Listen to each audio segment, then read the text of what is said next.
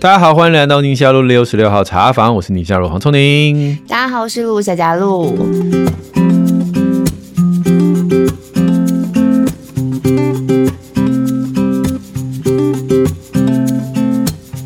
哎，今天我们听友回应呢，有包括长辈很在意孩子的礼节态度怎么办呢？还有教养不同调啦，还有兄弟妯娌之间的经验分享啊，反正内容也是跟家庭还有育儿很有关系。我们就第一个来开始吧。第一位也是我们的老朋友，现在他的这名字我是觉得超熟悉了，因为用三十分钟开始。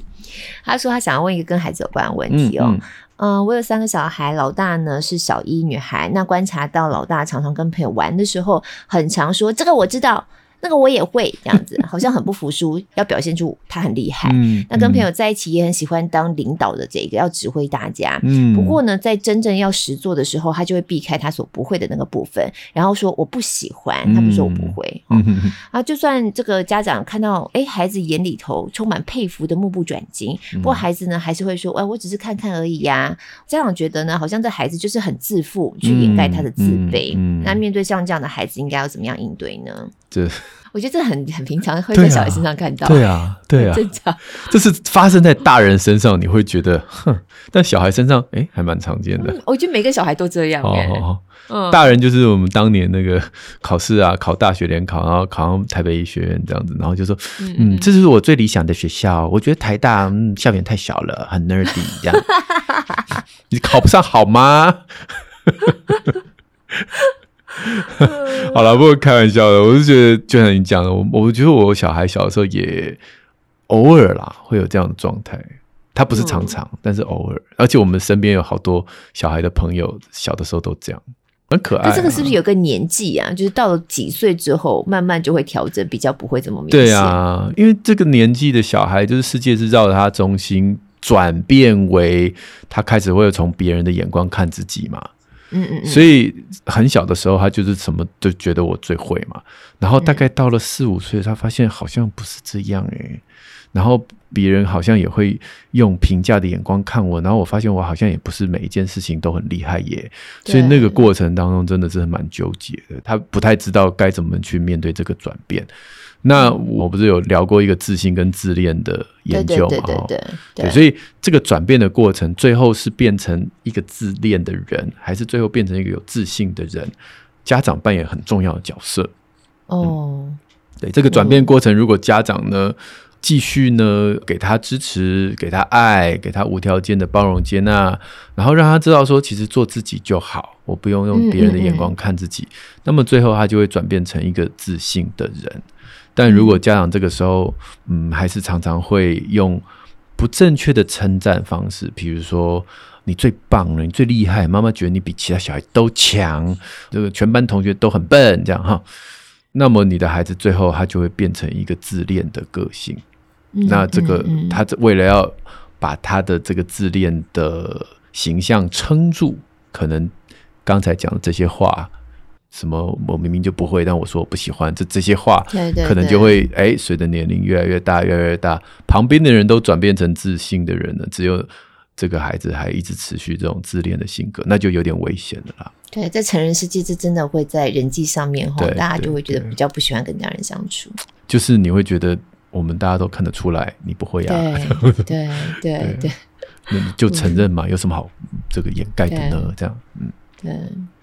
哎、欸，不过我有个好奇啊，像这个听友他讲到他孩子是小一嘛，嗯，我就在想说，孩子是不是进入到一个比较大的一个晋升的阶段，像从幼儿园进到小一，嗯嗯，嗯，是小学生了，或者是刚要分新的班级的时候，在一个新的团体里头，他为了要在那里面找到自己的位置，像这样的情形就会比较容易出现一点。对啊，你刚刚讲到一个重点，就是他开始会在意自己要扮演别人眼中的一个角色嘛。对，尤其在新的团体里面的时候，对对，对，对，真的担心的话，其实重点反而是家长怎么样称赞，对的一个称赞方式。对对对，哦，嗯，我们都是一样包容你、爱你，就这种感觉会让你的孩子很有越来越笃定，这样。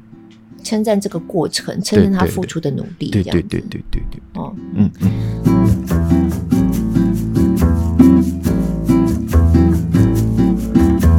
好，那下面这个就是你刚刚有提到，是长辈很在意小孩的礼貌这样子。嗯，嗯，这位是花生妈，她说很喜欢我们的节目，然后从 Podcast 当中得到很多不同的观点。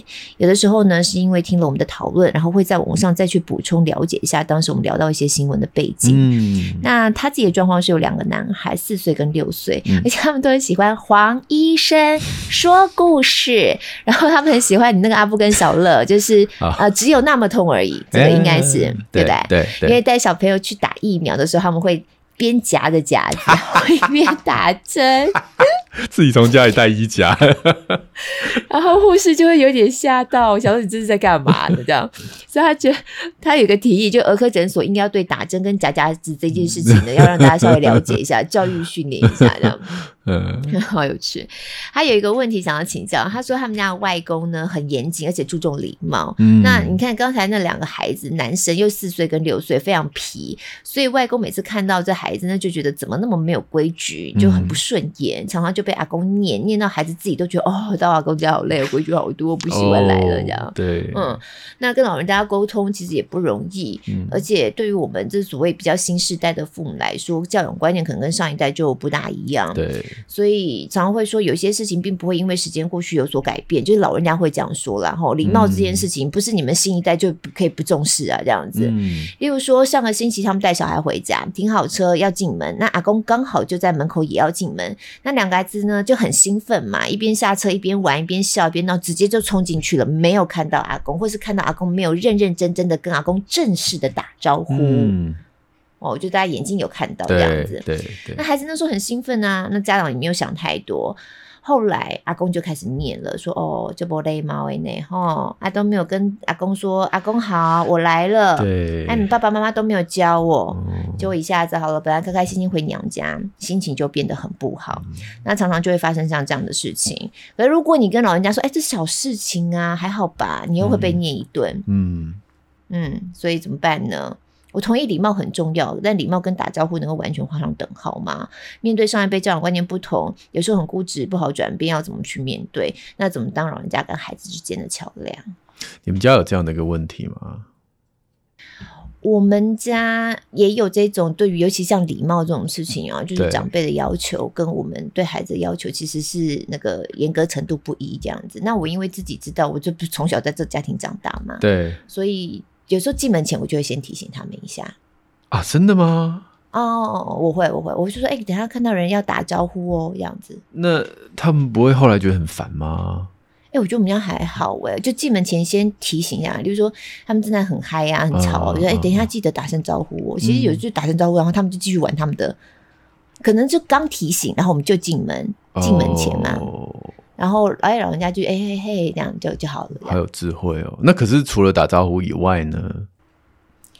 比如说在上桌吃饭，嗯、然后他就把他那个眼前最喜欢的菜全部通通都。那个我自己也有点受不了，因为有时候他喜欢吃的我也喜欢吃，妈妈看了也很着急，嗯嗯、就说你别看你妈也还没吃是不是？你一个人是要吃多少这样子？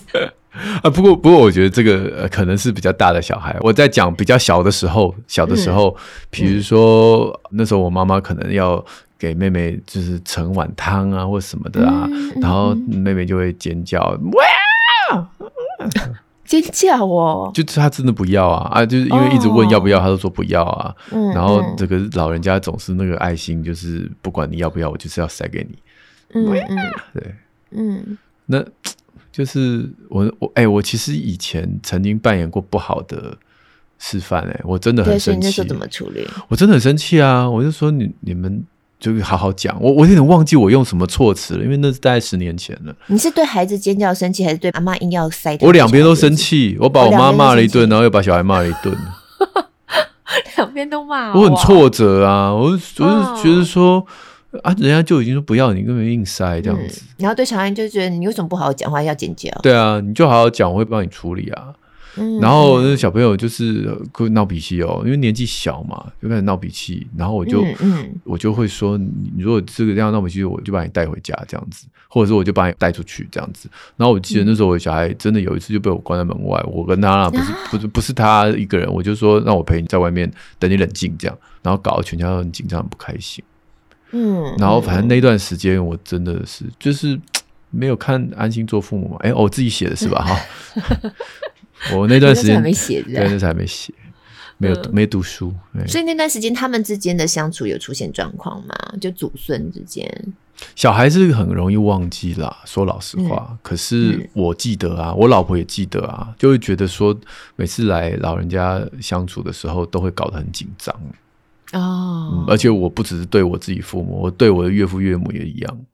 就是小孩对岳父岳母不礼貌哦，我想起来了，他对我岳母超级没礼貌哎，颐指气使当佣人来使唤哎，嗯、我真的真的我气到啊，对啊，然后我也是把他臭骂一顿啊。嗯，然后老人家就很尴尬，他说没关系啊，这个聪明没关系啊。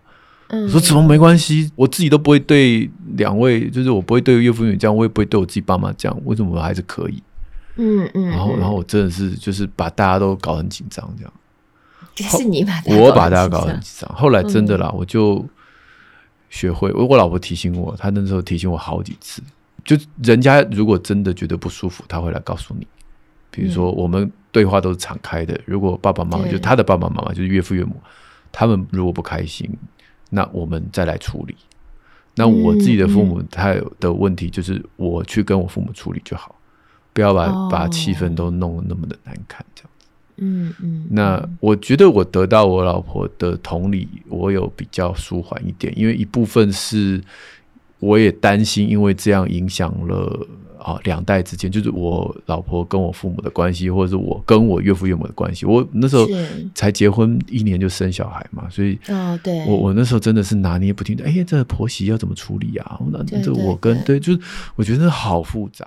但后来因为我老婆给我这样的支持，我就好，那我就决定只专注在我跟单一对象的关系，比如说我跟我自己爸妈关系，我跟岳父岳母关系，嗯嗯嗯，我跟孩子的关系，我把它拆开来处理，不要揪在一起，这样。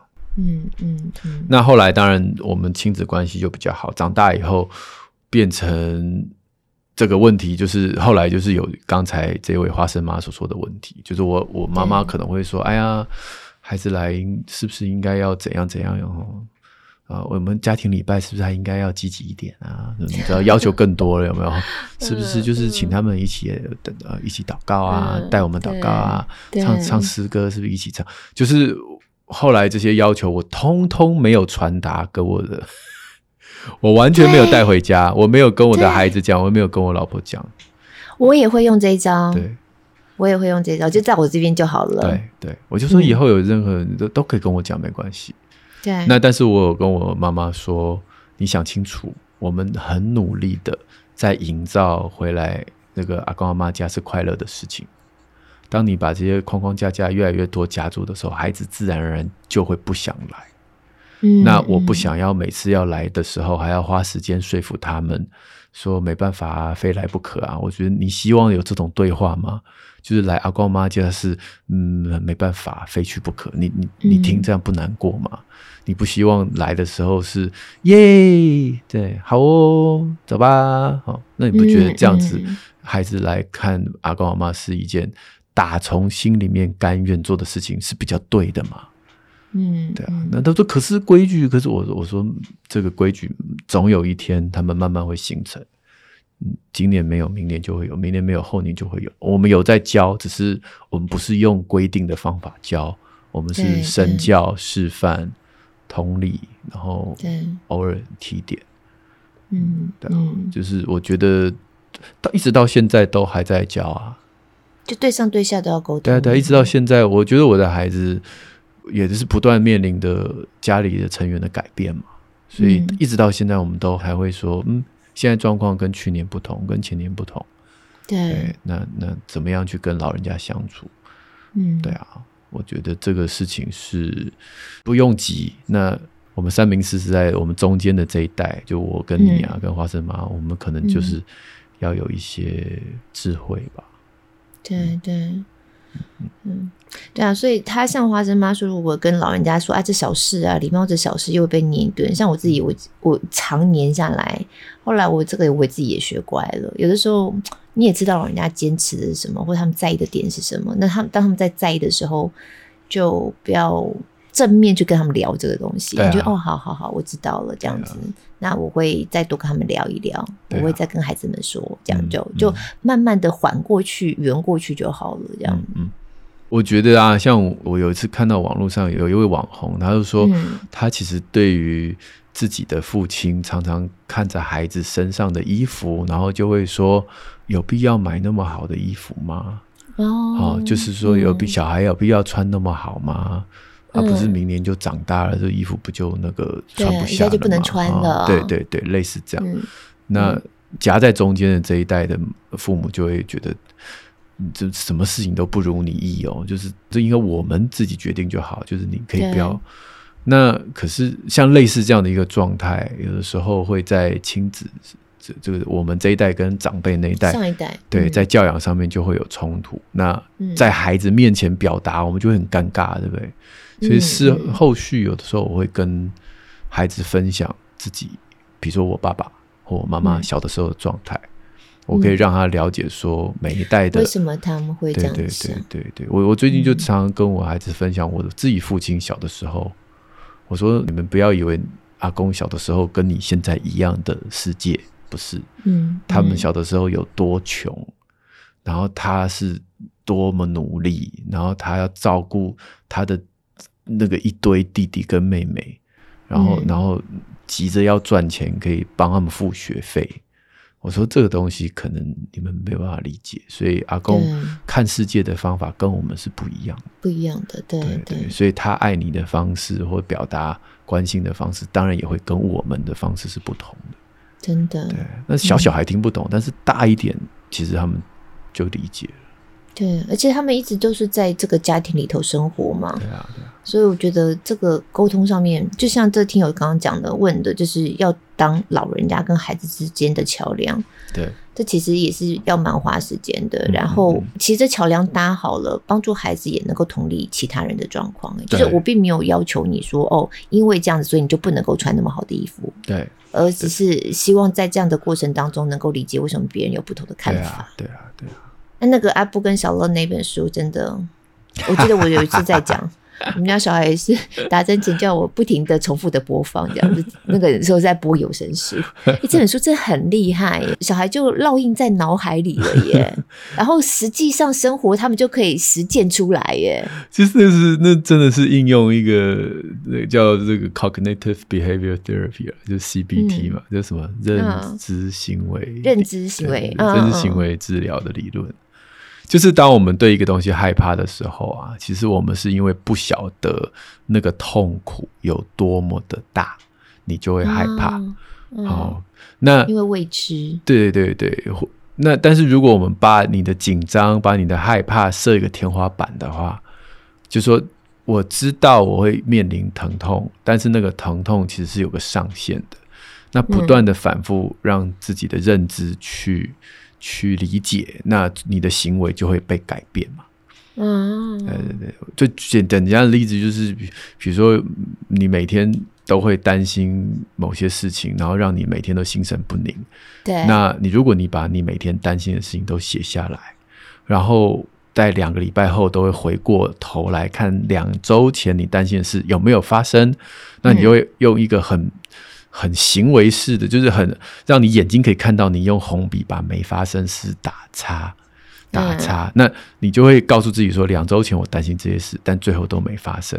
然后你这样子做了很长一段时间的时候，哦、你的恐惧感就会开始下降，就是十件担心的事情可能剩下一件，因为另外九件你发现过去一整年都没发生，嗯、那那就好像也没有那么。必要让自己的恐惧有这么无限上纲的感觉？那对小孩来讲，就是打针很痛嘛。可是，嗯、可是我又不知道有多痛。那你如果以前还骗他说哪有啊，打针一点都不痛，像蚊子叮，他就会更害怕，因为你一直唬烂他嘛。这世界上哪有那么大的蚊子？是 恐龙时代的吗？没有，他是被蚊子叮的同时，妈妈又不小心拿了电蚊拍，刚好又打到你身上，所以他是被电蚊拍电的那个痛。对，蛮痛的。对，所以就是不要去骗孩子说不会痛，然后也不要开巴拉票说什么啊，你如果这个乖乖打针，我就送你去迪士尼啊，干嘛的？就是 这些东西都不太好。那最好方法就是实话实说，嗯、但是对他的恐惧，你给他盖一个天花板。那那这个书里面，我就刻意把它这个天花板是用衣夹夹身夹肉的那个痛的那个痛。对，对，那他们比过一次，比过两次，比过三次，就发现哎，好像真的耶。哦，搞不，嗯、甚至有小朋友，我们去做实验，就是去问这些小朋友，他说：“嗯，一夹夹还比较痛，打针比较不痛。”这样 哦，然后那个天花板就盖得更实了，就对对，整个他他就知道说，我今天先夹个衣夹，我都能忍受的话，那那个针就是比这个还不痛，这样。哎、欸，你刚刚这样子的比喻啊，我就想到说，只要生过孩子的妈妈们，每次后来要讲到痛这件事情，都会用生小孩当做天花板。对啊，对啊。哦，这跟我生小孩比还好啦，啊、或者这比生小孩还痛哎、欸，之类的那种。对，那也是一个自我对话哈，就是说有的时候好像我们男生在旁边被你这样讲，就什么话都讲不出来，就因为我们没生过小孩，就没得比这样。但是我觉得对于讲的女性而言，她也是帮自己。做一个高标准，就是哎，我人这个这个东西我都已经撑过了，所以这世界上没有其他的疼痛可以难倒我这样子。哎，是不是有个说法，男生比较不耐痛啊？说老实话，我觉得很难比较了，对不对？因为痛是很主观的。对啦，也是，对啊。不过有有一些想到有一个蛮蛮好笑的，有一次我们家先生他就是身上有个伤口嘛，因为我妈以前就居家护理很会处理各种非常难处理的伤口，对，所以我们家各种伤口都我妈处理，我妈就一直笑他，就是怎么一个大男生很怕痛？哎、欸，我现在又爆他料，糟糕！我妈她就是我妈说她连碰都还没有碰到他、欸，哎，嗯，然后我们家老公就一直在那边一直在那边撕，然后我妈就还没碰到了，撕什么撕这样子。这个就是要手插口袋，然后一副不在乎的样子，然后用你的指甲捏你那个大腿。我小时候都这样，就是我我的衣夹的这个 idea 其实来自我自我的经验，就是我以前打针的时候，为了要表示很帅，我手都插口袋，但是我其实都用指甲掐我的大腿。然后告诉我说，待会儿的疼痛感就是在，就是像这样，就是这样子。而且我还可以转移，就是比如说，当你大腿跟也在痛，手臂也在痛的时候，其实你也搞不清，你就就没有，其实就被分散掉了注意力。嗯、看牙的时候也是啊，都是掐自己的大腿。哦、跟你老公讲一下，哦、就是这样子会被人家发现，但掐大腿没有人会知道。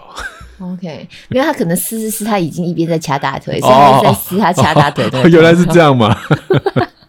但是我真的就是要再次强调这件事情，疼痛是无法互相比较的，真的。嗯嗯嗯。哎，你你没有办法说别人之前就是啊，就是也也有一些难过的事啊，就是说，有些小朋友，比如说跌倒啦怎样的，那那可能是互相小朋友之间的冲突。那另外一位家长一开始安慰安慰安慰到后来，因为那个小朋友一直哭一直哭，就不知不觉的蹦出来说：“哪有那么痛啊？拜托。”啊，对对对，对啊。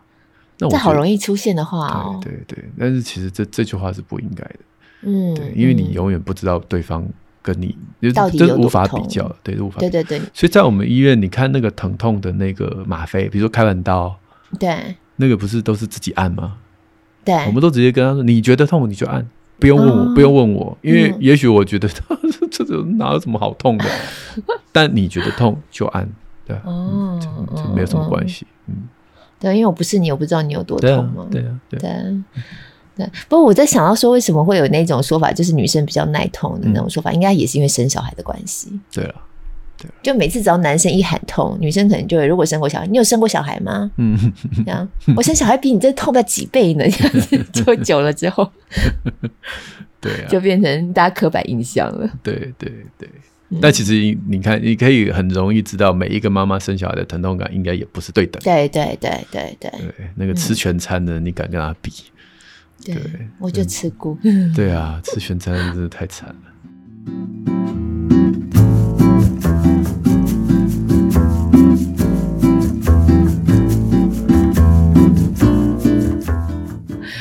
好，下面这一位。他想要问的，就是有没有兄弟妯娌之间的经验分享？嗯，她是与老公协力和家庭一同成长的二宝嘛，所以家里两个孩子。她、嗯、说我们节目很多内容她都觉得很棒、很疗愈，正在补听之前的集数中。嗯、那很感谢黄医生夏主播真诚的主持方式、温柔的话语、各种经验分享，都温暖了做妈妈的心。一直都是黄医生的小粉丝哦，所以书柜里都是你的书呢。平常也会看健康讲堂。哦、那 Podcast 是从小红上节目那集开始听的，哎，那你就没多久前呢？对对对，他开始往前。那你前面要补要补很久，补很久。对，他一听就爱上，欲罢不能，存了很多集，还常常记下重点跟老公分享。那、嗯啊、透过我们节目呢，也懂得换位思考，试着站在不同角度去看人生的课题，面对冲突的时候，好像不那么紧绷了。嗯，好，接下来就是他想要跟大家分享他的困难点哦。他说：“我跟先生呢，从学生时期开始交往，一路看着先生的哥哥。”的女朋友成家生子，就变成他们的哥哥嫂嫂了，兄嫂了这样。那到他们呢，也陪着我们结婚。原来互动是还不错的，嗯、我跟两个侄子感情也都很好。那兄嫂是经营补教业，最近几年生意就一般一般，甚至还有过危机。嗯、那他们这一对结婚之后，先生工作就很积极，嗯、甚至就能够一份收入养全家，所以他就不需要待在职场，可以在家里头陪伴孩子。嗯、去年他们家也买房了，那他也开始做一点不一样的创业。的尝试卖童装哦，希望家里头能够更好过一些。嗯，那就这样子，婚后两对夫妻不同的发展路径哦，哎，开始就发现跟嫂嫂之间关系不大一样了。嗯。哦，自己是越来越难忍受嫂嫂的指桑骂槐，或话中有话，话中带刺。嗯、哦，或者一说她当全职妈妈之后呢，嫂嫂就说：“哎呦，台北人比较娇嘛，哈，就像要靠人家养，这种话。嗯”后来不是创业了嘛？然后又开始说：“嗯、哦，有些人就是自私，有钱不一起赚，就代表说你没有揪我一起赚就对了。”或者是当孩子的面说：“哎呀，你妈好多衣服，你们都不用买耶，像我都怎样怎样这样子啊。嗯嗯哦嗯”那听到我们聊过夫妻关系的一些讨论，他也会有一些反思。确实，别人的人生不是我的责任，但我也不希望大人之间矛盾，嗯、或者像这样子的互动方式影响到孩子的价值观，或甚至影响到孩子的人际。自从创业之后呢，就会觉得侄子见面的时候会看气氛说话，过去就跑过来会抱、嗯、哦。那现在是大人聊开了，他才会默默靠过来。嗯，那我没有办法改变，会影响孩子们，但是希望给这些孩子有一些正向价值观。除了减少跟兄嫂见面次数之外，还没有什么方法或是如何转念呢？嗯嗯，你有？对，这不不，不太可能这样讲。然后说你有这样经验吗？然后 一讲，哎，就对啊，我觉得一下就知道是谁。我们家弟弟妹妹都还没有结婚，这样子不是是你老公的兄弟哦？对对对对对，哦，也没有这个问题。目前不过我觉得人际关系是这样哦，如果你真的想跟这个人成为好的友谊关系，那么你。真诚的去思考啊，不管是换位啊，换位思考，或者在对方的角度去做任何的思考，你就会说或做出对的事。那如果你其实并没有打算要跟这个人维持关系，哈，那么其实也不用假装。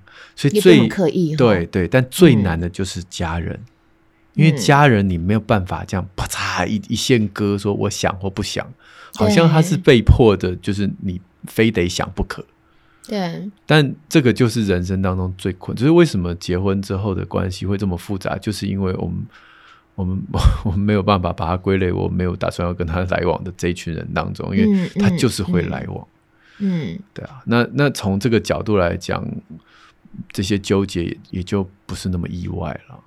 那不过反过来讲，假设我们真的要鼓起勇气说好，那是自己的家人。虽然本来是把它归在就是啊，就是好聚好散，这不能这样讲，好聚好散，对，大家就好好相处。对对对对对对，就是如果我们这个自己家人，那想说嗯好，我就是想要好好相处的话，那么我相信啦，我相信他的大嫂一定心中有很多无法解决的内心障碍。对，好，不见得是跟你有关，就是不是跟我们身边的人有关，是他自己。对自己的挫折，嗯、他自己心里头过不去的部分，自己心里头过不去的部分，就这么努力了持家，那不管在经济上、在婚姻上、在孩子的教养上，我都已经做这么多了。那我相信人很难不去互相比较。那那些东西真的是生命的课题，恐怕也不是旁边的人呃，就千万不要去掀他哦。嗯，就直接点出来，你这就是指桑骂槐，你酸葡萄，你也是不是？对对对对对，不不不不，那个那个更糟。我是说，千万不要去，对对，不要去掀他的那些内心的疮哦。说啊，这个大嫂，我知道，我知道你 这么努力哦，然后还是没有教好你的，就千万不能。这这这么努力，那个补习班还是这样子，好像都欠钱的。不行不行不行，就是也许就算你看出来，但这事情没什么好嫌的，因为那是他的人生课题，而且我们的身份不适合去去当一个导师，或者当一个一个好像是顾问。我我不觉得是这样，所以最后就只能就是祷告喽，然后把自己的心智弄得更坚强一点。我、嗯、我们能够。嗯不受其他人的言语的影响，那做对得起自己、对得起孩子、对得起家人，这样就可以了。那别人要怎么说，真的没办法。我觉得姻亲之间的相处，其实比起原生家庭，可能还稍微好一点点。没有说容易相处啦，嗯、但是就是那个难度，就像你讲的，我其实就是能够明白那是他的课题，我没有义务跟责任，就是非要跟你相处到像闺蜜一样这样子。我倒是有个特别想法，就是现代的人应该要有的智慧，就是因为因为他们显然没有住在一起嘛，哈。对对。我的建议就是不要把你的私生活放在社群媒体上，因为你你放一个你小孩怎么参加什么比赛，然后这个英勇的模样、帅气的模样、美丽的模样、快乐的模样、拿了奖状、拿了奖杯的模样，这些点点滴滴，其实我相信有些人是看了会嫉妒。哎，那你觉得如果我还是放，可是把那些人放在就是封锁名单内，就是这些人还是看不到？哎呀，知人知面不知心了。你要封谁？封嫂嫂啊？可是婆婆会跟他讲。对啊，你要封谁？然后才发现，天哪，你居然封锁我了！对啊，好样的你！真的会哦，真的会哦。嗯、就是呃，真的这样事情会变更复杂，很复杂哦。嗯，对啊，你都都不来按我的赞啊，或什么的，嗯、我 po 什么你都没看到吗？之类的。就是我现在发现，社群媒体已经走到一个，嗯，不能报喜，也不能报忧，那就是一个聊天很中性聊天的地方，大家开开心心，但它一定不是一个，尤尤其有小孩的啦，我相信你应该妈妈们更应该更能理解。那这或许是因为你们不住在一起，那生活中的点点滴滴的交流，或许。如果连社群媒体都看不到，他就不会有太多的想象，对，他就会渐渐不知道你赚了多少钱，也会渐渐的不晓得你孩子在学校好不好，然后对他来讲就是减少一些压力吧，减少一些刺激，其实也是，对对，对，嗯，而且你说的真的就是你的做法，因为你刚才讲，我就想一下你的。Facebook 上平常 po 一些什么东西？真的，你很少会去分享小孩什么第几名啊，考一百分啊什么之类那种丰功伟业，几乎没有什么特别印象。你有在这个题材上面有有做任何的 po 文呢？对啊，那天不知道哪一个朋友跟我说：“哎，刚看你小孩的照片。”对啊，他说：“因为在脸书上都看不到，好久好久没看到他们了，想念了。”对啊，对啊。因为现代人太容易随手就把自己的生活 po 上去了。对对对。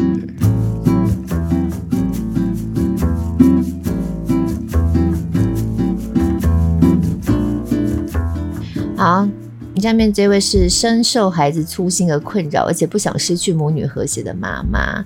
她说：“两位好，因为朋友推荐认识我们节目，我很喜欢夏主播的反差萌，也很喜欢黄医生幼稚的幽默。是，就是幼稚怎样？” 啊，因为你们的互动让我一边开车一边大笑。那我是一个对成绩有一点要求的妈妈，所以呢，女儿的功课呢，我都是亲力亲为。女儿现在小五，成绩不算非常好，很多时候是因为粗心错，尤其是数学，那可能是题目抄错，或者是乘法就是乘错这种，反正各式各样的粗心这样。那我会提醒她，你写完考卷一定要重新再验算检查一下。可能她也没有真的重算，所以也没有检查出错误的地方。虽然在家里头练。练习也会计算错误，但是不像在学校写考卷这么夸张，这么频繁。他妈妈就问孩子怎么会这样啊？那孩子就说呢，在家里头比较安静哦，学校写考卷的时候容易被同学吸鼻子声音干扰。他呃，这过敏性鼻炎可以 看，应该开始从现在开始，从现在开始带孩子远离过敏。下次妈妈可以先了解一下是哪位同学哦，翻亲为什么就可以送给对方妈妈这本书。哎呦天哪！嗯、好了，他说每次呢看到孩子因为粗心考卷就考得比较差嘛，妈妈就会生气。原本可以考九十几分，就变成七八十。嗯，但生气的同时又很心疼他花那么多时间写练习题，结果还没有好成绩。几次下来呢，我也很担心，说他会因为这样就很抗拒数学，所以想要问一问，如何引导小孩避免写考卷粗心、专注力不够而功亏一篑。我跟你讲，我就是为了不想要在这种事情上挣扎跟煎熬，所以就把孩子送到一个考试很少的学校。说老实话，哦、粗心这件事情到底是不是可纠正的？嗯、你觉得呢？我我一直在跟我老婆灌输这个观念，就是初心这件事情有一半是先天的，一半是后天的。那我觉得先天的那个部分。你就没办法，对，但是他的年龄越长越大，会越来越好。比如说我，嗯、我刚开始自己有自己的皮包的皮夹的时候，我掉了超多次的啊。嗯，可是渐渐每掉一次，然后去重办一次那些证件，我就越来越开始告诉自己，我一定要建立一个 re 这个一个 routine，让我以后不会掉。嗯、然后哎，那就真的越来越少。嗯，每次一离开一个地方，就会拍一下自己的那个口袋，看还在不在这样。对，那但是这都是东西，你说在我年轻的时候，如果有人跟我说你可以这样做这样做，我一定就是我觉得我我年龄还没有到，经验还不够，我就是做不到。这是先天的部分啦。嗯，当然我也可以知道后天有一些事情可以改变，比如说像这位妈妈讲的，也是我之前跟我小孩说的，他那个计算纸哦。不知道为什么那么省哎、欸，就是很怕地球 就是树被砍光，一张白纸每个角落都歪歪扭扭的，然后有的时候我看他那个乘法乘到后来，他都你自己都对不起来，就是哪一行在哪一行都对不起来啊。嗯，我说你这样子当然会错啊，那你你要不要换一张大一点的计算纸，然后把每一个计算的过程当中都写的对齐一点？但是他做不到啊。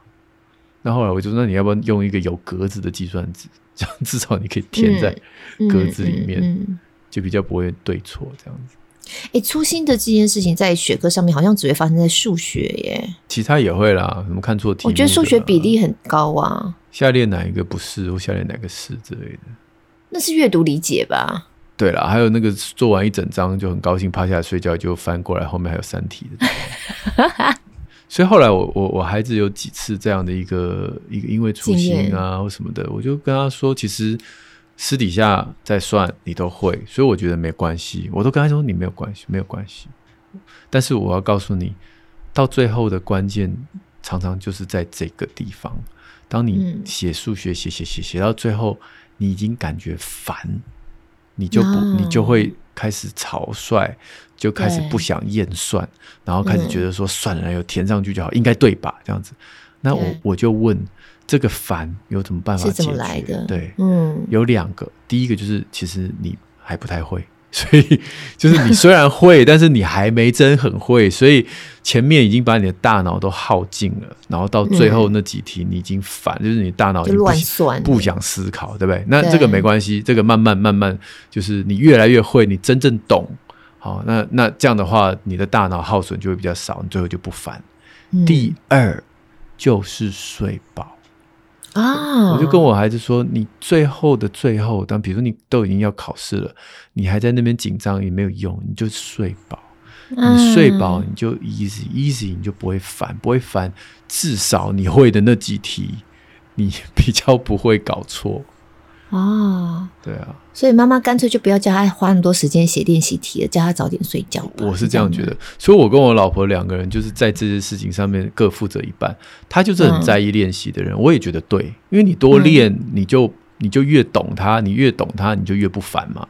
嗯、但我这边我就会说，那除此之外，你就是睡眠要够。他们越大，经过越多次的考试，就越来越知道我们夫妻讲的都是对的。但是小的时候可能不了解，但是我们不会针对粗心这件事情去盯、去去念他、骂他。哎呦，你怎么又粗心？你这你看，就就是 这件事情真的可以靠念一念就解决吗？哎、欸，我问你哦，对于粗心这件事情，有时候家长介意是介意他考不好，分数不好，以后考不好，呃，考不上好的学校这一类的，还是因为担心你做什么事情都不上心，你以后可能人生就因为你这么马马虎虎的态度，然后就犯了一个致命的错误什么之类的？嗯、你觉得是哪一种比较多？都有啊。他在意的是他的人生态度，还是在意的是分数考不好这样子？我我觉得都有哎、欸，你觉得都有哎、欸，嗯。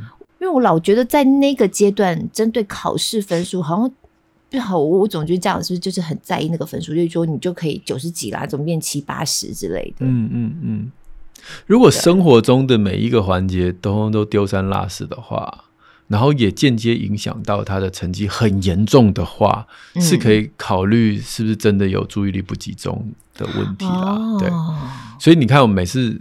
家长说：“哎，这个孩子粗心啊，不专心。”我一定不会只问他学校，我一定问生活的问题，什么水壶擦已经掉了多少个啦，橡皮擦掉了多少个啊？哦，然后平常跟他就是发生过哪些糗事，大家聊一聊这样。那你就会发现他是生活每一个环节，通通都专注力很很短的。那这个可能一样啊，这个念也没有用啊。嗯，对，那那有有方法可以让他。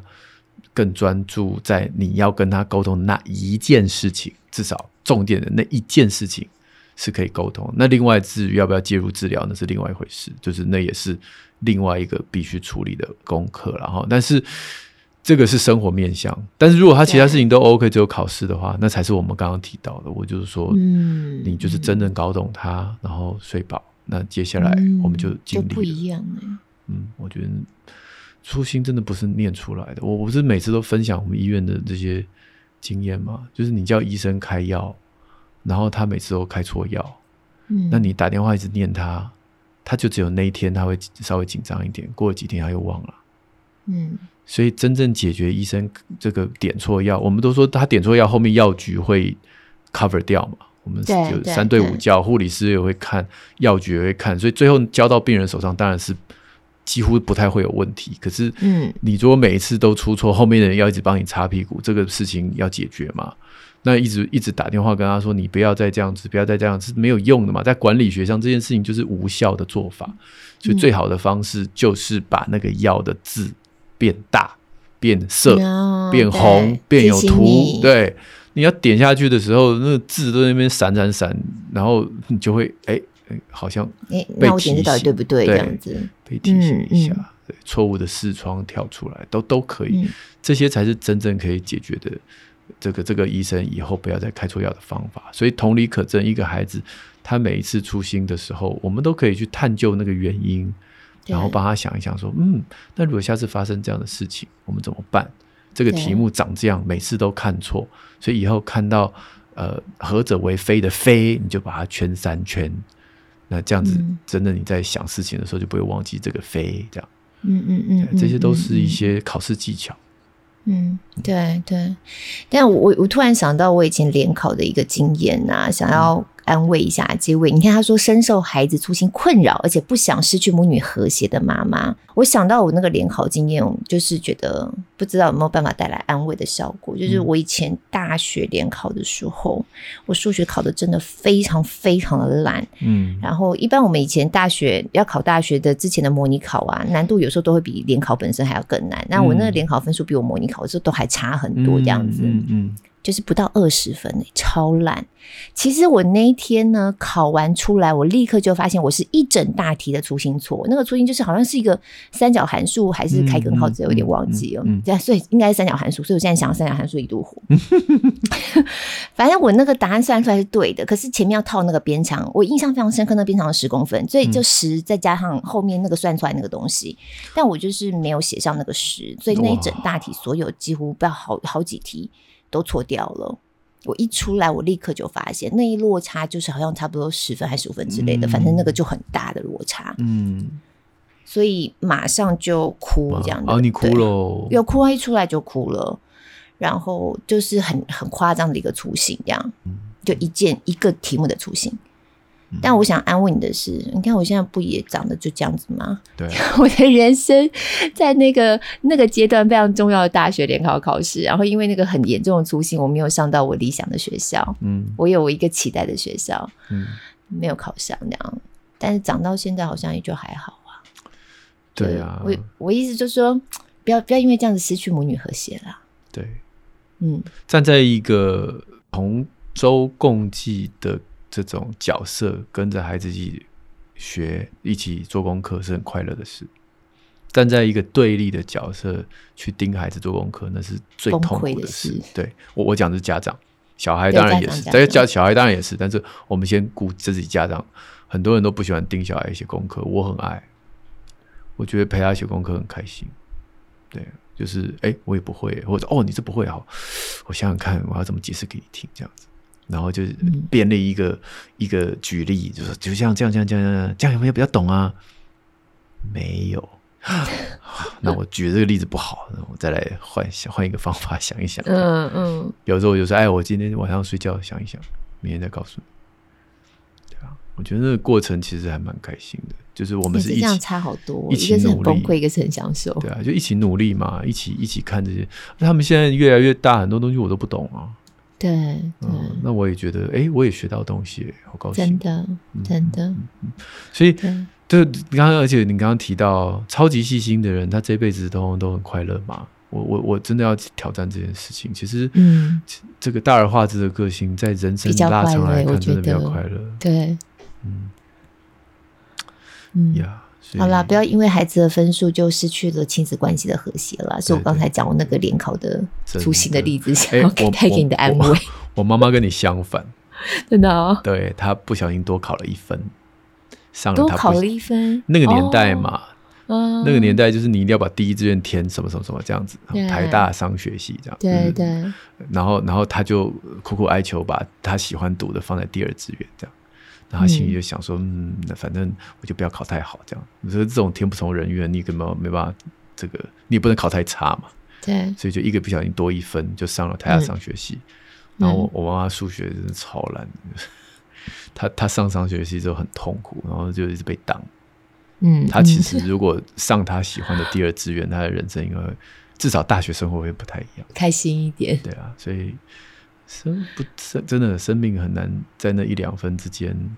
对，你知道吗？我后来才学习，或是才能够明白，用信仰的角度来看这个事情。对啊，我就发现说，其实你会在哪里，那也不是你自己要粗心，或像你刚刚讲的，嗯，黄妈妈多考一分就进到那个她虽然念起来很痛苦的学校，不是就这样子而已。有时候神把我们就是因为这样子的阴错阳差，放到一个不是我们原来预期去的环境，其实就是要在那个环境里头去遇到某些特别的人。对。或是碰到一些特别的事情，对，是因为你在那个环境才会碰到跟遇到的。对，妈妈就说，她就曾经一直祷告上帝说，为什么让我这个多考这一分？然后上帝好像有给她一个安慰说，说、嗯、因为这样你就会认识你现在的老公啊，是不是？他是这样讲的啦，但是我爸在旁边翻白眼。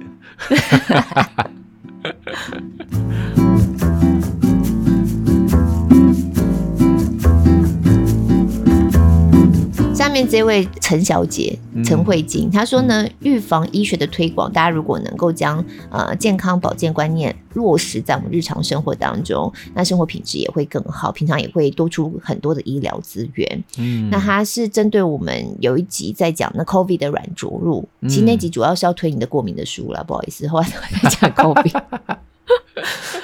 他说很谢谢黄医师，很多很棒的分享，专业的观点非常受用，也都推荐给亲友听这一集。哎、欸，这边我先插一下，我不是就是才刚去比那个铁人赛嘛？对对对，我在赛道上真的就有听友就在跟我聊这一集，然后他说他就真的就把那个 time code 抄下来啊，真的吗？嗯，他就跟她的老公或跟她的家里的老人家说，你就听这几分几秒到几分几秒这样子。你们边跑步可以边聊天啊？不认真啊？没有没有没有没有，就是。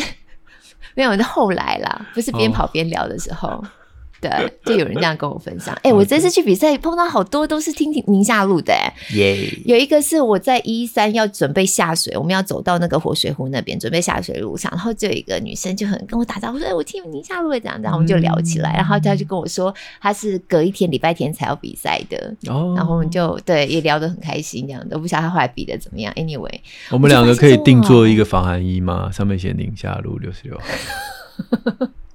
我看你们那个防寒衣都会定做自己的名字啊，有啊，有些人是可以这样啊。对啊，哎、欸，好拉回来，不好意思，干嘛不想吗？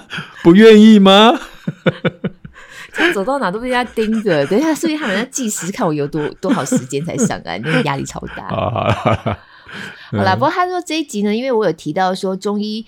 就是平时保养不能够救急，他有点不是很认同啊。Uh, 因为现在有很多数据，第第一时间采取中医治疗，uh. 能够降低重症的几率。那、uh. 现在中西搭配一起线上问诊啊，国外有一些医疗系统没有办法负荷的问题，也有中医线上问诊，国外的病患、uh. 都有很多类似像这样的案例。那、uh. 因为普遍他觉得大家对于中医的概念都还很模糊，所以呢就想说他有这样的想法，那提供给我们这样子说，中医不是只能平时保养哦，不能救急哦，这样子。那我突然发现，其实我们那时候在讲中医是调养身体，是针对过敏的部分，不是在讲那个 COVID 的部分。对对对对对。不过我自己吼，嗯，也觉得中医有时候真的非常厉害。是我好几次经验是针灸，吓死我。嗯。哦，你那针的不是针满整脸吗？那个是要漂亮的，那个我也下次，那我就觉得还蛮有 效的，真漂亮。针、啊、完就觉得哎，脸型不一样，拉提哦，紧绷哦，这样子，我也觉得针灸超强。然后我觉得针灸很奇妙，哎，就是有时候你明明是右手痛，然后它针在你完全不相干的地方，对、嗯，然后右手就好了，这样子。所以我觉得那个可能概念上面，就整个学理的概念跟西医也不大一样，蛮有意思的。嗯，我觉得西中医也很好，所以大家就是平常有什么像这样的经验分享。这样也蛮好的啦。嗯嗯，对啊，好，对啊，嗯啊，那下面就鸡汤时间了。超喜欢宁夏路的三宝妈咪啊！去年三月坐月子开始听宁夏路，哇，那很早以前啊。对，一直喜欢这里，对，从这里学到很多知识，得到心灵的安慰。去年生了第三个孩子，括号意外，那是也叫多多啊？耶。因为他，因为露露的第三个孩子叫多多，对对对，我一直走不出来，怪先生为什么要在这个这个闯祸？因为育儿的一路走来很辛苦啊，好不容易等到老二可以去上中班的暑假，那就又怀孕了啊，心里很不谅解，这个情绪啊，让他也很自责，说好像。没有特别爱第三个孩子，但是听了宁夏路之后，嗯、慢慢放下这些不谅解的情绪，然后接受到享受，然后这个混乱的状态呢，终于带来这个他们生活中真的新的点滴，就很爱上这个带来混乱的第三个宝宝。要感谢两位主持人找到力量跟内心的温暖。然后做这个，因为之前有一位小孩得到这个新冠，两岁童、两岁男童的那个，所以他听看到这个新闻也很难过。嗯、那听到四月二十号那一集也稳定了他焦虑不安的心，嗯、还听了两遍，希望宁夏路可以长长久久。嗯嗯嗯。哎、你有你的多多，你应该没有这个怪罪的情绪吧？是没有，可是有崩溃一下，我我好像有分享吧，就是那时候验出两条线的时候，我老公的那个表情就有一种，嗯，你刚刚讲闯祸了吗？我觉得我老公就有，嗯，拍拍谁闯祸那种感觉。嗯，然后我后来发现呢、啊，我身边有几次工作嘛，然后碰到现场工作人啊，他说啊，我是多多，哎，聊一下，都是老三。然后都是距离前面有一点遥远，然后都是意外的。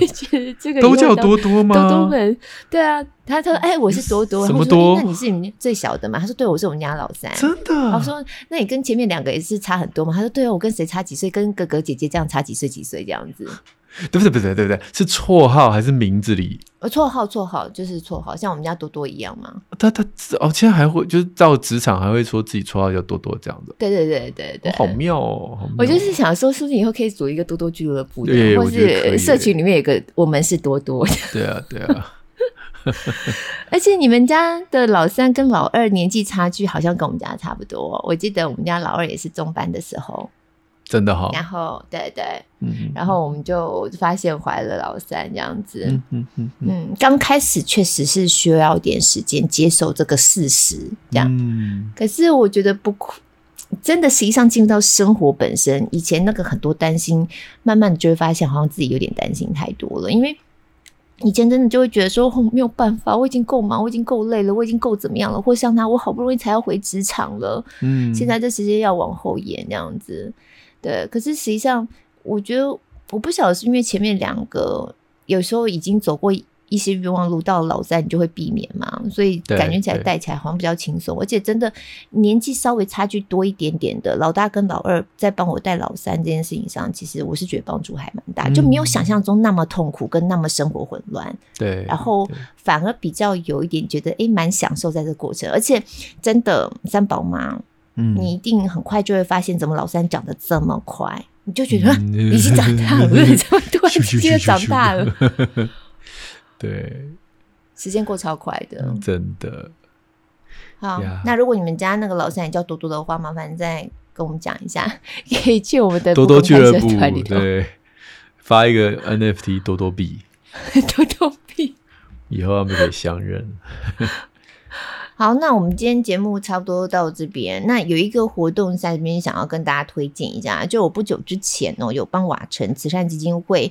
录一个绘本动画的配音，叫做《阿妈说我最乖》。因为这个基金会呢，在这么几年来，主要推广的是孝顺、孝道的这个概念。嗯，所以他就是募集到了很多跟孝顺有关的故事，然后呢，嗯、后来就把这样子真人真事的故事，这样的美好的一个家庭，把它。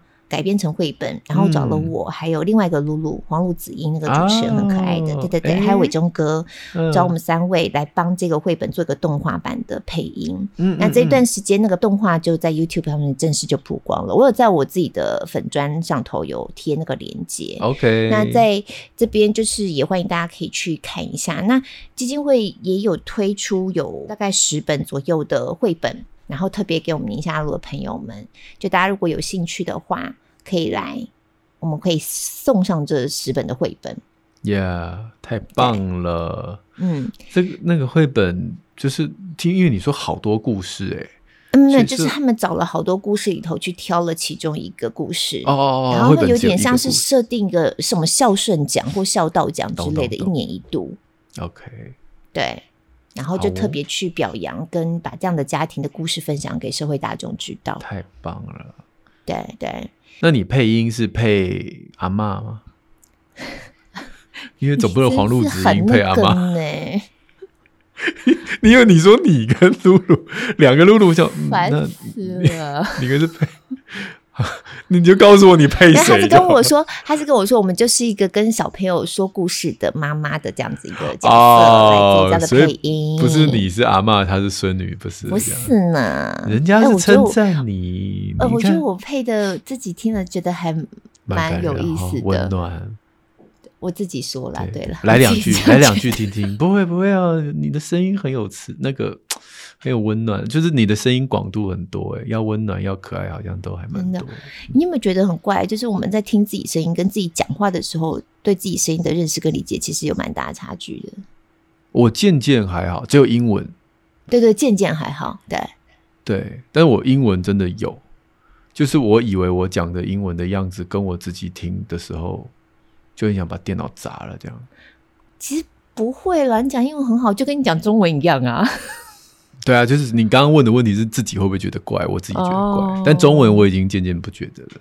Oh, OK OK，嗯，所以呢，你有要现场来跟我们两句，你当初怎么配的吗？不要啦，大家就连接点一点啊，这样还可以看到那个动画啊，还可以听到我的声音对对。好的，请大家赶快点一下哦。